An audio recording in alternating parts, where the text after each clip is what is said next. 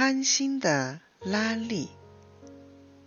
一个叫拉力的人不小心掉进河里，他不会游泳，眼看就要被淹死了。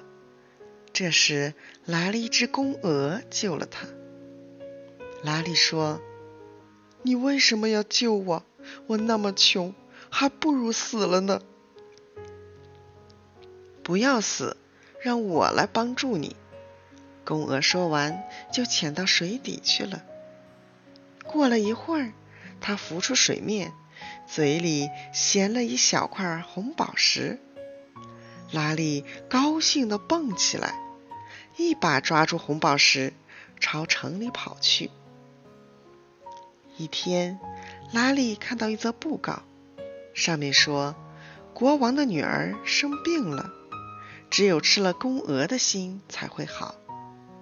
拉力马上想起了救过他的公鹅，他想，如果我把公鹅捉起来献给国王，一定会得到很多很多钱。于是他朝河边跑去，河边到处都没有公鹅的影子。拉力脑子一转，想出一个坏主意，他脱光衣服跳下河去。当水淹到脖子时，又爬上来。他这样来来回回折腾了好几次，才看见公鹅游过来。小伙子，你又怎么了？我能帮助你吗？